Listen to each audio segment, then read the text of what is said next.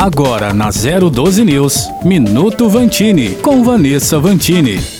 Direito ao descanso. Com certeza todos querem, mas quem nunca recebeu uma mensagem fora do horário do trabalho? Ainda mais vindo do chefe, como não atender? Em tempos de trabalho remoto, estar conectado com o serviço full-time o tempo inteiro virou rotina para muita gente. Na pandemia, esse mix de trabalho em casa fez com que os funcionários ficassem disponíveis por mais tempo. É diferente de quando você sai do escritório e desliga tudo. Em casa, você está ali, com todos os documentos online. E até poderia trabalhar a mais, mas isso seria certo? Será que os horários estão sendo respeitados? Ou às vezes a reunião é marcada fora do expediente, a demanda chega no celular quando você já está off e vem aquela pressão psicológico de não estar disponível e perder pontos ou até um emprego. No Brasil, a legislação ainda não é muito clara quando esse assunto entra em pauta e, em muitos casos, vale o bom senso. Responder uma mensagem pode não ser um problema tão grande, mas ter que executar uma tarefa que leva mais tempo pode configurar, sim, hora extra. Alguns países vêm adotando medidas mais específicas. Na França, tem uma lei que prevê o direito a se desconectar. Em Portugal, a lei foi apelidada de Direito ao Descanso. A empresa com mais de 10 funcionários que mandar mensagem de texto ou e-mail fora do horário de expediente pode ser multada. Nesses novos tempos de conexões móveis cada vez mais acessíveis e instantâneas, vale